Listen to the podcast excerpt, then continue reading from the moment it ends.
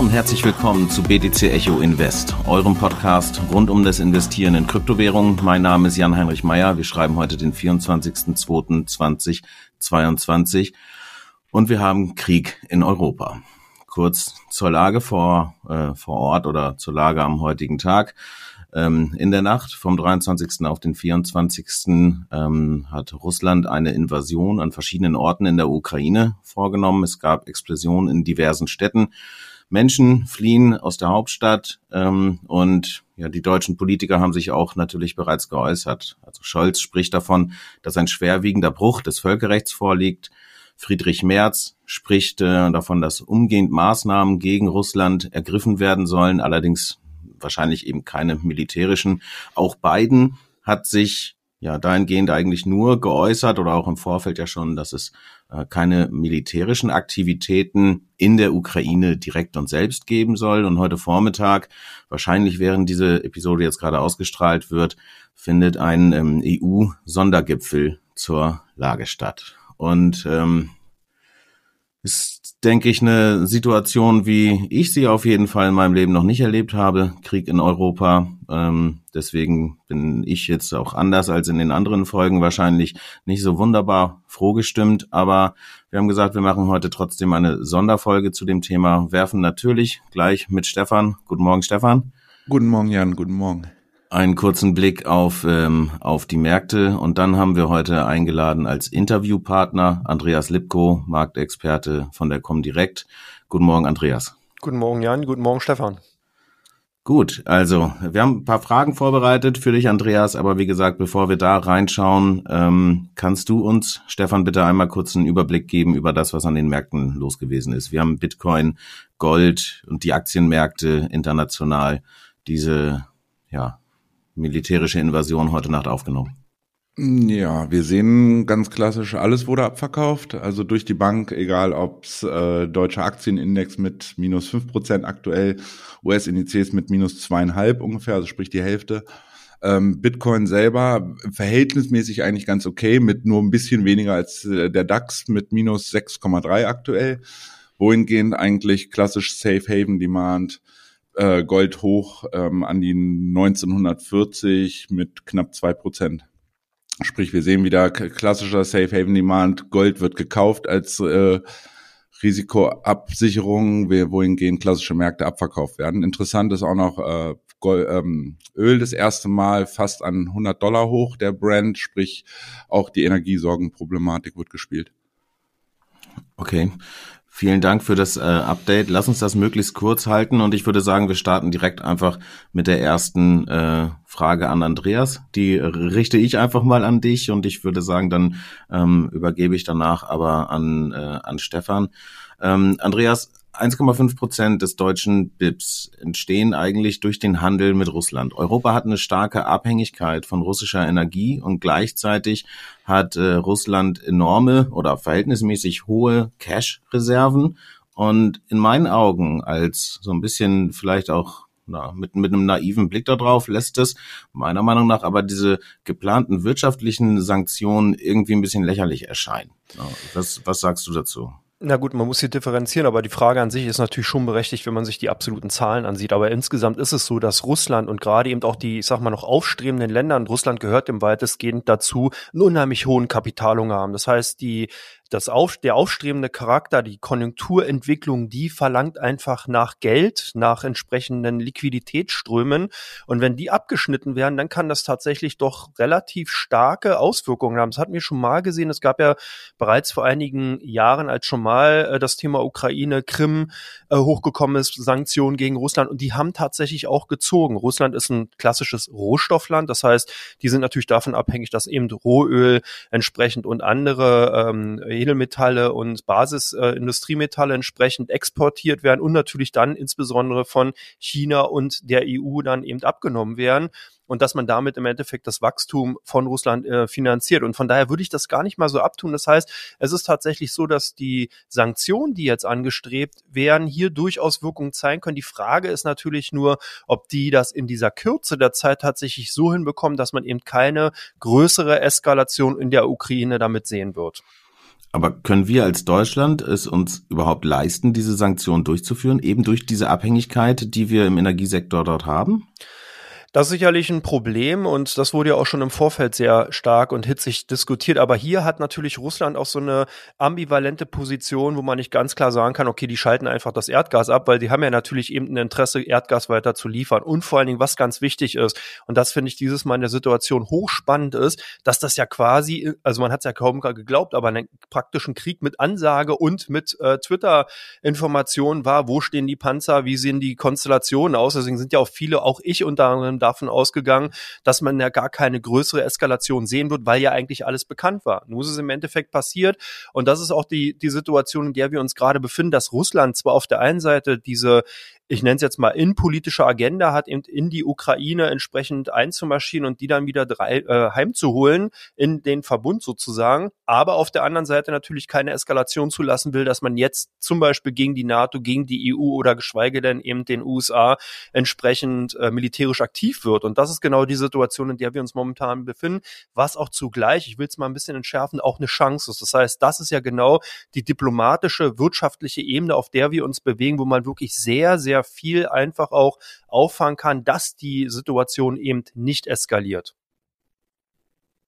Ähm, da werfe ich mal kurz ein, was meinst du, wie ist die Rolle von China aktuell dazu? Also gerade wenn man sieht, dass jetzt potenziell SEPA-Sperre im Raum steht und so, kann das, weil du auch sagst, diese, der Finanzhunger im Grunde genommen, der Devisenhunger, den Russland hat, dass China da irgendwie ein Stück weit reinspringt und die den, was sich zum Beispiel Rohöl über ähm, Yuan dann abrechnet?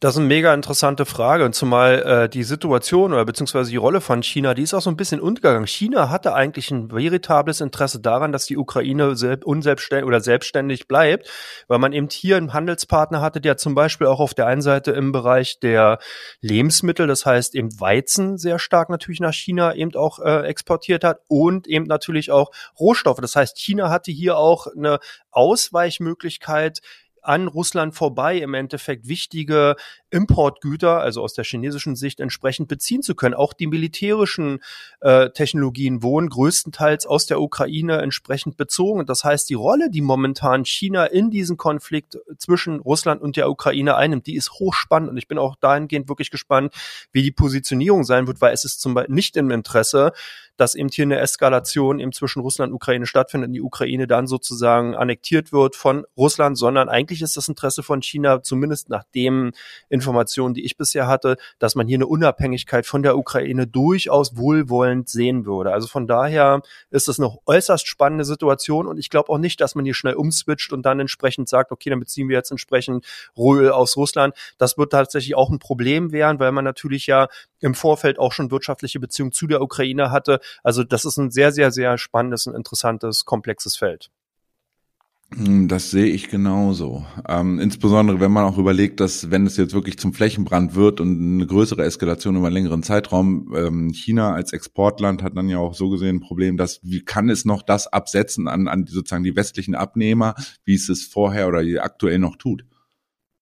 Das ist sicherlich auch eine Rolle, äh, die China einnimmt, wobei ich eher glaube, dass man hier wirklich auch wieder versuchen wird, einen diplomatischen Weg dahingehend zu kriegen, dass man sowohl natürlich die wirtschaftlichen Beziehungen in Richtung der westlichen Industrienation nicht gefährdet, als auch natürlich versucht, bereits auf natürlich Russland einzuwirken. Also es wird spannend und ich sag mal so, ich bin weiter noch Optimist. Ich glaube, klar, wir sehen momentan äh, einige Scharmützel, die sehr unschön sind. Wir sehen auch eine gewisse Eskalation, aber ich bleib trotzdem weiterhin dabei, dass das im Endeffekt erstmal nur Maßnahmen, also in Anführungsstrichen nur Maßnahmen sind, äh, die ähm, die russische Seite einfach durchzieht, weil sie weiß, das sind noch sagen oder das sind noch Aktionen, die man im Nachhinein durchaus noch diplomatisch wegbügeln kann. Es hört sich jetzt natürlich im Kontext ein bisschen makaber und fies vielleicht an, aber so ist ja im Endeffekt das große politische Parkett. Hier werden ja nicht unbedingt äh, äh, mit Samthandschuhen gekämpft, sondern hier werden ja doch teilweise harte Bandagen aufgelegt. Und ich glaube schon, dass das auch wirklich eine sehr stark und sehr durchkalkulierte Aktion ist, die wir momentan sehen.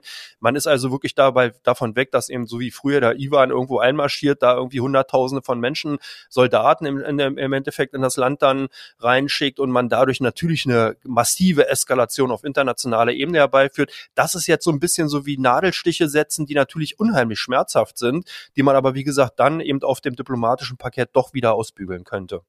Mm, ja, es hieß, das passt, was du gerade sagst. Es hieß auch vorhin, dass er tatsächlich mit dem Seziermesser wohl mit neuesten Lenkwaffen tatsächlich äh, die komplette Luftabwehr scheinbar von der Ukraine außer, außer Gefecht gesetzt hat. Also sprich, es waren wirklich dezidierte Schläge und nicht der Angriff auf in der breiten Masse. Genau, und das haben wir ja im Endeffekt auch schon gesehen. Da kann man ja auch andere Kriege, die sich in den letzten Jahren ereignet haben, sehen. Das ist also wirklich nicht mehr diese auf Masse gehende Schlacht, sondern wirklich dieses Sezieren und äh, ich sag mal schon, es hat schon sehr, sehr starke Ähnlichkeiten natürlich mit dem einen oder anderen Computerspiel und das ist ja auch gewollt. Genau das ist ja auch der Punkt, wo natürlich dann die Wahrnehmung bei den Menschen in Richtung militärischer Interaktion und Vorgehensweisen einfach so ein bisschen entsensibilisiert wird. Das sieht halt irgendwie klar gefährlich aus, aber man spürt das halt nicht mehr so, weil eben keine Menschen mehr sind. Man sieht eine Explosion im Endeffekt und damit war es das ja auch schon und die Auswirkungen, die sind dann für die Zuschauer, die dann natürlich an den Screens vor den Messenger-Diensten sitzen, im Endeffekt ja kaum richtig mehr noch wahrnehmbar. Ähm, dann kommen wir mal direkt zur nächsten Frage. Wieso denkst du, dass der US-Markt abverkauft wird, obwohl ja eigentlich die Schnittmenge der USA, mal abgesehen von den Rohölimporten aus Russland, relativ gering ist? Also USA verkauft wenig, hat wenig Handel eigentlich mit Russland. Insofern, dennoch wird der US-Markt, obwohl der vermeintlich immer nur aktuell mit Inflationssorgen tendenziell kämpft, wieso kommt der so stark unter Druck, meinst du? Ist das sozusagen, wird das als Begründung benutzt, aber es ist nicht der eigentliche Grund für den Abverkauf? Naja, so, so in der Art kann man es nicht formulieren, weil es, es gibt ja immer schon einen Grund, auch der dahinter steht, weil Investoren sind ja nicht äh, da, um Finden zu legen, sondern man investiert beziehungsweise deinvestiert ja dann wirklich auf Situation, also immer reaktiv in diesem Sinne. Das heißt, was wir momentan sehen, ist natürlich, eine ganz klare Abschätzung, was könnte noch passieren. Investor ist immer wie so ein Scheußrede, steht eben auf der, auf der Lichtung und wenn dann irgendwo ein Licht kommt, rennt es im Endeffekt weg und so ähnlich ist es halt auch an den Aktienmärkten. Das heißt, wenn hier eine Unwägbarkeit erscheint und man kann nicht einschätzen, was daraus entsteht, dann sind die Investoren erstmal dabei, dass die eben an der Seitenlinie stehen. Das haben wir in den letzten Tagen auch gesehen. Das bedeutet, wir haben hier gar nicht mal so massive Abverkäufe in der Breite gesehen, sondern eher ein Käuferstreik. Aber weiterhin natürlich Abverkäufe durch die Themen, die in den Märkten drin sind. Du hast bereits gesagt, wir haben das Inflationsthema, wir haben natürlich auch das Zinsanhebungsthema in den USA, was derzeit nicht für ein gutes Sentiment bei Aktien oder für Aktien spricht. Und von daher bleibt dieser Verkaufsdruck im Markt bestehen, aber durch eben die Unwägbarkeit aufgrund der militärischen Problematik, die eben entstehen könnte, gehen natürlich die potenziellen Käufer auch erstmal an die Seitenlinie und das führt eben dazu, dass wir eben diesen Beschleunigungseffekt sehen und deswegen heißt es ja auch oftmals, ist auch jetzt ein bisschen vielleicht doof formuliert, aber kaufen, wenn die Kanonen donnern, ist tatsächlich so. Das heißt, wenn es dann diesen Final Sell-Off gibt, sind das wirklich oftmals dann auch die Tiefskurse gewesen. Ja, das äh, klingt nachvollziehbar. Dann direkt mal eine Frage, jetzt kommen wir wieder ein bisschen zurück zu Krypto. Ähm, wie siehst du die Rolle von Bitcoin? Bitcoin ist Bitcoin als Ausweg möglicherweise, gerade wenn dieser, dieser SEPA-Bann irgendwie im Raum steht jetzt. Also sprich, wird Russland tendenziell so ein bisschen verstärkt auf Krypto sozusagen setzen, weil es war die letzten Wochen tatsächlich auch so, dass die jetzt Putin gesagt hat, die sollen sich mit der Gesetzgebung, irgendwie die Notenbank und der Finanzminister Russland sollen sich jetzt da mal genau einigen, dass sie da mal was ähm, auf den Weg bringen, was im Endeffekt dann ja potenziell genutzt werden kann, auch von der russischen Bevölkerung, wenn da irgendwie härtere Sanktionen kommen, dass sie nach wie vor irgendwie ja überhaupt handeln können.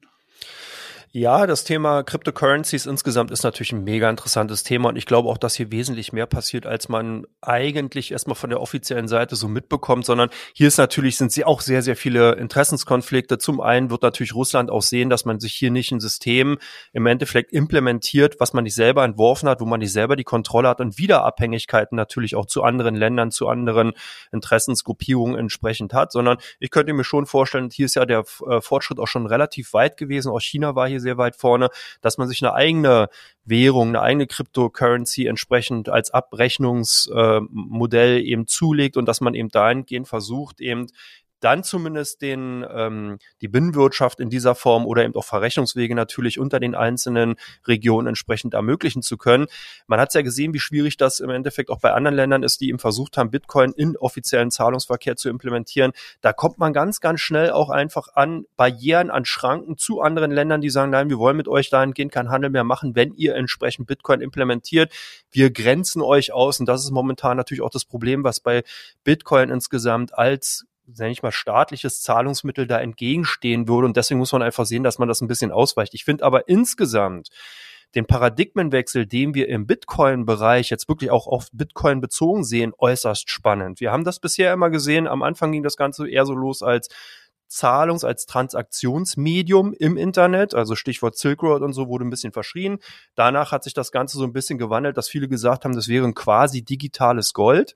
Was wir jetzt aber momentan sehen, ist eigentlich eher eine Adaption beziehungsweise eine, eine nochmal einen zusätzlichen Wandel. Man sieht das eher tatsächlich als, aus meiner Sicht heraus zumindest, als Indikator für die dahinterliegende Anwendungsmöglichkeit und eine Art Wettrennen natürlich auch Proof of Work, Proof of Stake Ansatz. Das heißt, die, die Rolle von dem Bitcoin, das sieht man auch gerade an solchen Zeiten wie jetzt, wenn es nämlich ein digitales Gold wäre, müsste es ja nach oben gehen. Also das heißt, ne, wenn ich jetzt das wirklich als Vermögensaufbewahrungsmittel in digitaler Form sehe und ich habe ein politisches Risiko, dann müsste ich ja als Investor, und wir haben momentan mehr als 50 Prozent im Bitcoin, institutionelle Investoren, die müssten ja dann sozusagen die Flucht in Bitcoin antreten, weil es ja sogar so noch fungibler ist als Gold an sich. Also das ist eine ganz spannende Situation. Passiert aber nicht. Warum? Weil wir viele Investoren drin haben, die das tatsächlich eher als Anlagemedium gesehen haben und sich jetzt eben verabschieden, weil sie eben ein risikoavers sind und das sozusagen halt nicht als Exposure im Depot haben wollen. Aber das ist eben auch insgesamt eine Chance. Das heißt, wir sehen hier momentan einen Wandel von dem Bitcoin als Instrument, wie es vorher war, hin zu einem wirklich neue Wahrnehmung bei den Marktteilnehmern. Das ist wirklich spannend und könnte auch mega, mega große Chancen für den Bitcoin bedeuten.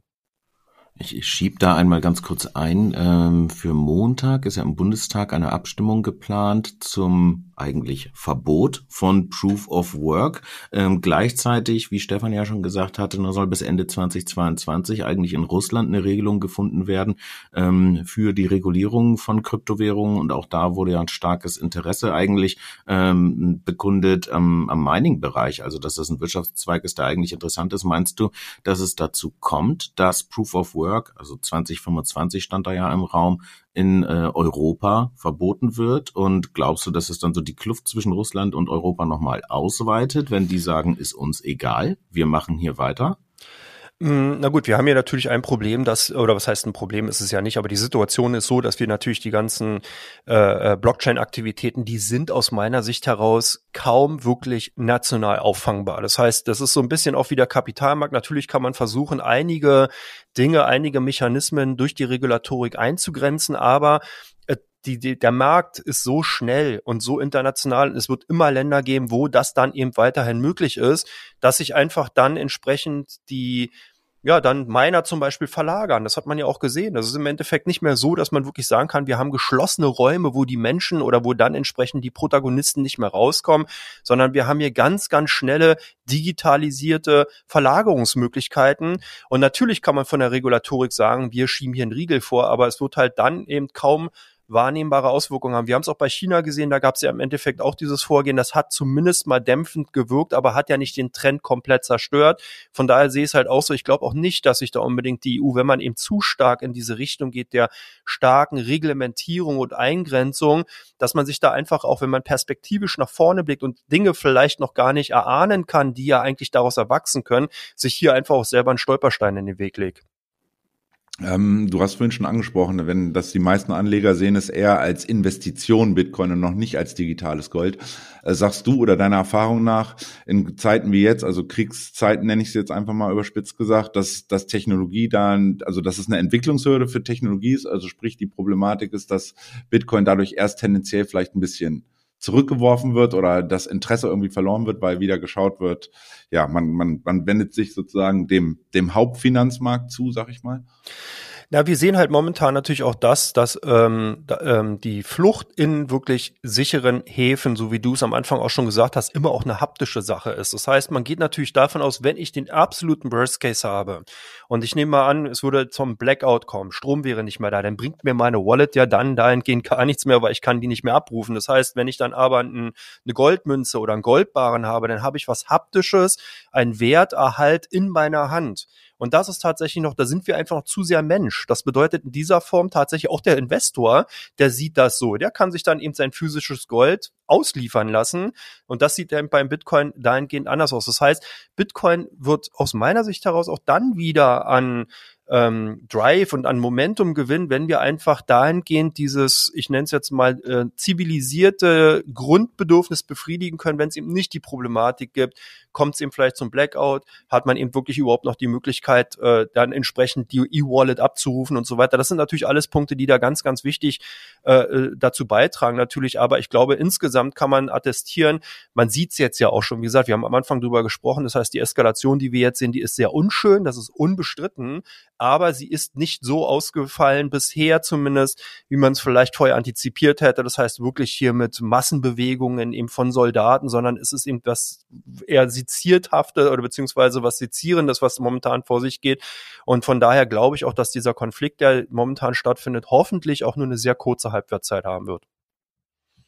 Hm, ja, dann kommen wir eigentlich mal direkt zur nächsten Frage. Wir sehen ja eigentlich, dass alles momentan jetzt mal die Safe Havens ähm, rausgezogen, äh, alles durch die Bank abverkauft wird.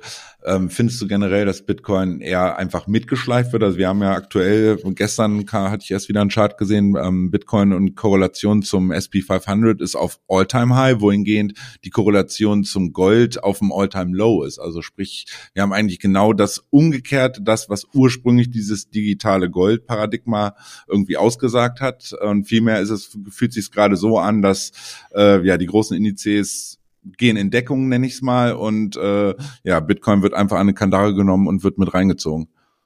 Genau, das kann man so sagen, weil eben die, die institutionellen Anleger eben in den vergangenen Monaten sehr präsent und sehr stark in den Markt reingegangen sind.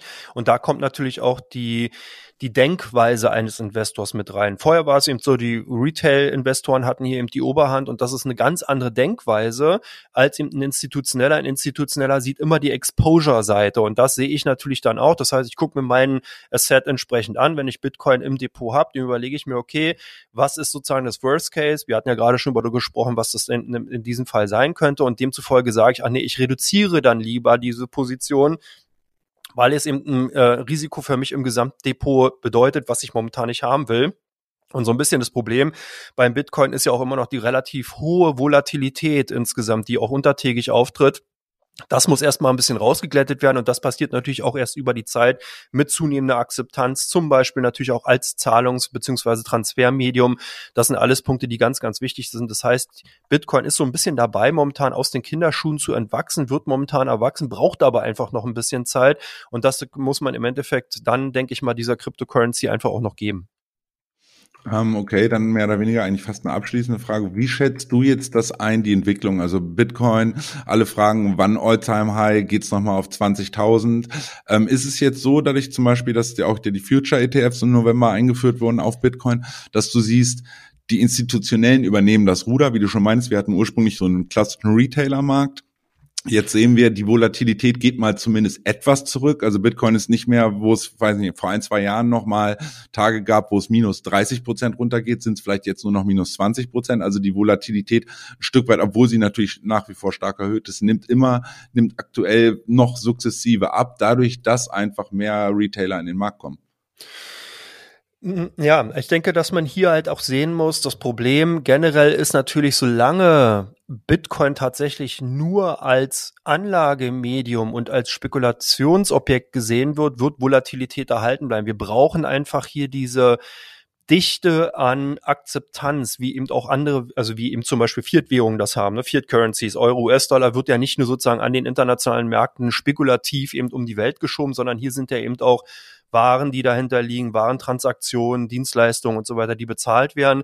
Und das ist auch der Grund, warum im Endeffekt so eine gewisse Werthaltigkeit natürlich dann schon auch dahinter liegt. Jetzt werden natürlich einige von euren Zuhörern schmunzeln. Werthaltigkeiten Fiat Currencies hört sich so ein bisschen äh, nicht passend an, ist aber noch so, weil im Endeffekt ja doch die Akzeptanz bei der Bevölkerung, bei den Usern, der dahinter steht. Und das ist im Endeffekt der Wert, der dann auch bei den klassischen Fiat Money äh, oder bei den Fiat Währungen entsprechend hinterliegt. Und bei Bitcoin ist es halt ähnlich. Da muss natürlich auch die Akzeptanz noch wesentlich mehr in die Breite gehen. Das heißt, viel, viel mehr Shops oder viel, viel mehr äh, Unternehmen müssen halt sagen, ja, ihr könnt bei uns auch entsprechende Waren und Dienstleistungen mit Bitcoin bezahlen. Dann würde man so eine Art Grundrauschen bekommen und das würde eben auch die Volatilität aus den Märkten rausnehmen. Also ich würde hier mal so ein bisschen, um deine Frage auch jetzt direkt zu beantworten, mal den Abstand davon nehmen. Er spielt nicht unbedingt eine wesentliche Rolle, ob wir mehr Retail-Investoren oder institutionelle Investoren haben. Wichtig ist eigentlich dann, dass hier die Realwirtschaft anfängt, Cryptocurrencies an sich als auch speziell den Bitcoin zu akzeptieren und auch entsprechend als entsprechendes Zahlungsmittel dann entsprechend zu integrieren. Ja, dann vielleicht eine abschließende Frage. Wie siehst du, man sieht ja jetzt aktuell die, die Fed und ähm, die Chinesen mit ihrem Digital Yuan. Also sprich, es geht viel in Richtung CBDCs. Siehst du da eine Entwicklung, die auch Konkurrenz für Bitcoin wiederum sein könnte und im Grunde genommen ihn einbremst in der, ja, in dem Usage im Grunde genommen, den du eben gerade ansprachst? Ähm, nein, man darf nicht vergessen, dass die äh, Central, also die Zentralbank-Currencies im weitesten Sinne, die geplant sind, eigentlich nur Verrechnungseinheiten sind. Das geht so ein bisschen in die Richtung, Zentralbankensysteme sind unheimlich komplex und hier findet auch sehr, sehr wenig tatsächlich an realen Zahlungsaustausch statt. Das heißt also, man hat sich davon verabschiedet, dass man irgendwelche LKWs mit Geld vollpackt, denen dann eben entsprechend von Punkt A nach Punkt B fährt, sondern hier werden einfach Bilanzen entsprechend einfach geführt. Das bedeutet, man hat mit verschiedenen Ländern natürlich auch entsprechende Exportwirtschaft Warenaustausch und man verrechnet dann nicht mehr direkt und schickt entsprechende Überweisungen hin und her, sondern man hat entsprechende Salden nur noch, die man dann gegeneinander aufrechnet bei dem nächsten Warenteil, äh, Warengeschäft, was dann eben zwischen den Ländern abgewickelt wird, sodass sozusagen immer verschiedene Bilanzen geführt werden. Und da geht im Endeffekt auch das Zentralbank Currency, äh, Digital Currency System dann ja auch hin, dass man eigentlich dann zukünftig nicht mehr, ich sage jetzt mal ein bisschen profan keine Excel-Tabellen mehr führt, sondern das dann eben über eine Zentralbank äh, äh, Currency entsprechend abwickeln kann. Und das ist natürlich ein mega intelligenter und einfach auch smarter Weg aus meiner Sicht heraus, wird aber aus, mei aus meiner aktuellen Einschätzung keine direkte Konkurrenz für ein Bitcoin oder Ethereum oder anderen Currencies in diesem Segment sein. Andreas, nochmal eine kurze Frage zu dem, ja, zu, zur aktuellen Situation. Was würdest du jetzt unseren Hörern oder ja den Anlegern am Kryptomarkt generell in der aktuellen ähm, ja, Lage raten? Also ist es jetzt gerade ein guter Zeitpunkt, um, um einzusteigen? Ne? Das typische Invest when there is blood on the streets. Ähm, oder sagst du, nee, lieber noch, noch lassen? Was ist deine Einschätzung da? Also ich sag mal so, ich bin jetzt äh, eigentlich sowieso ein Fan. Das hört sich jetzt zwar komisch an, klar als Banker Fan von Cryptocurrencies, das muss ich nicht unbedingt äh, beißen. Also ich bin ja schon sehr, sehr lange halt auch im Endeffekt ein Anhänger von. Ich glaube schon, dass es ein guter Zeitpunkt ist für diejenigen, die sich vielleicht bisher noch überhaupt nicht damit äh, beschäftigt haben, zumindestens jetzt mal damit zu beschäftigen und einfach mal zu gucken, äh, wie funktioniert das? Was liegt dahinter? Ich habe jetzt ganz, ganz viele Dinge vielleicht auch in diesem Podcast gehört, Korrelation zu Aktienmärkten, zu, zu Edelmetallen und so weiter. Ist das wirklich so? Also das heißt, diesen Podcast an sich vielleicht jetzt auch einfach zu nutzen und zu sagen, ja, ich schaue mir das mal wirklich direkt an, was passiert denn da? Weil es passiert wirklich eine ganze Menge. Und das bedeutet für mich auch, ich bin da gar nicht so scharf drauf im Endeffekt, ob man jetzt bei 20, 30, 35.000 US-Dollar im Bitcoin entsprechend investiert und damit eine Art Markttiming schafft, was so ein bisschen denn die Rendite Rendite hinten rausschärft, sondern es geht hier wirklich darum zu verstehen, dass wir hier einen kompletten Wandel, einen kompletten, ein Instrumentarium haben, was zukünftig solch eine große Sprengkraft hat und solch eine große Durchdringung erreichen kann, dass die Kursniveaus, die wir jetzt sehen und die ich auch genannt habe, dann tatsächlich eher Pillepalle sind, um es mal ein bisschen salopper zu formulieren. Und dass da eben wirklich eine mega Chance einfach auch ist, ähm, wo eben wirklich sehr, sehr viel davon abhängt. Wir haben sehr viel darüber gesprochen. Akzeptanz ist im Endeffekt wirklich die Währung und der Wert, der hinter den Cryptocurrencies steht. Und da können eben auch noch so viele andere Analysten oder Volkswirte irgendwas von Shitcoin erzählen. Die haben aus meiner Sicht heraus dieses ganze Konzept nicht verstanden, sondern da geht es wirklich genau darum, dass man eben hier äh, wirklich ein, ein System adaptiert, was eben wirklich nachvollziehbar ist, was verständlich ist und was von der Mehrheit dann auch akzeptiert und entsprechend adaptiert wird. Und das ist im Endeffekt der Play, der dahinter steht. Und deswegen reden wir hier nicht darum, ob irgendwas mit 20, 25 oder 30.000 US-Dollar bewertet wird, weil dann hat man das System nicht verstanden. Darum geht's gar nicht.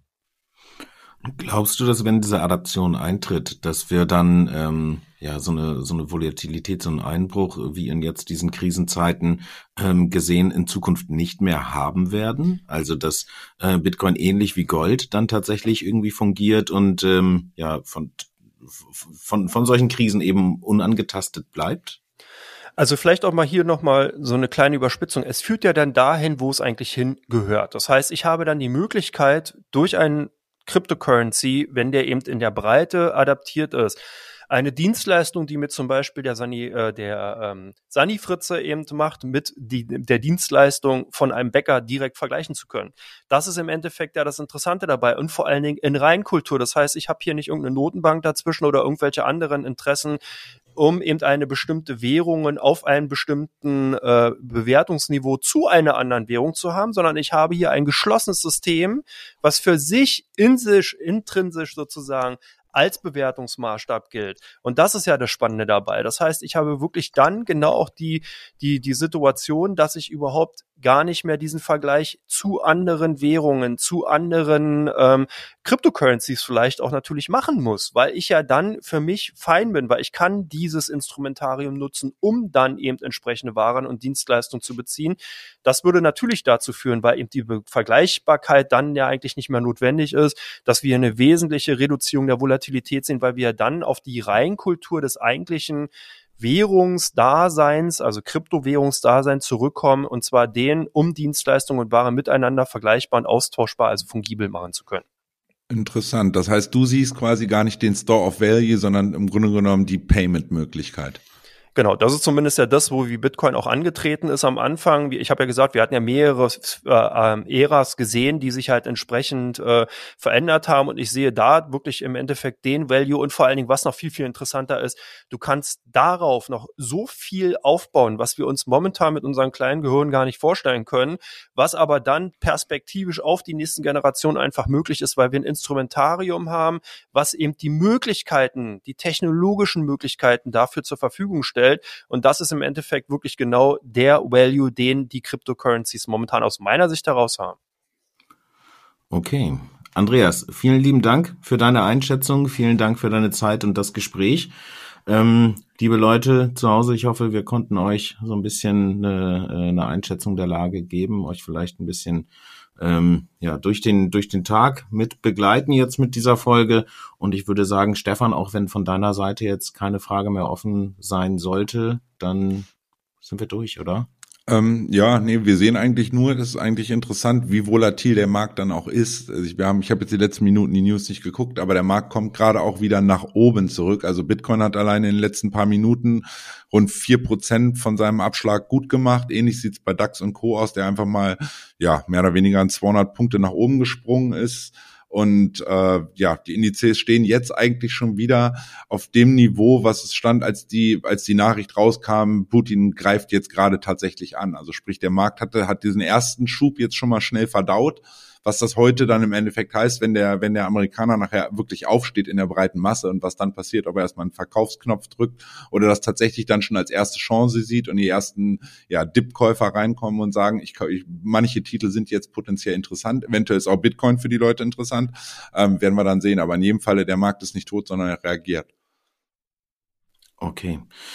Dann ja, vielen Dank euch beiden. Vielen Dank euch äh, fürs fürs Zuhören zu Hause oder unterwegs, wo immer ihr euch jetzt gerade äh, bewegt. Und ähm, ja, wie immer noch kurz in eigener Sache. Lasst uns gerne ein Like da.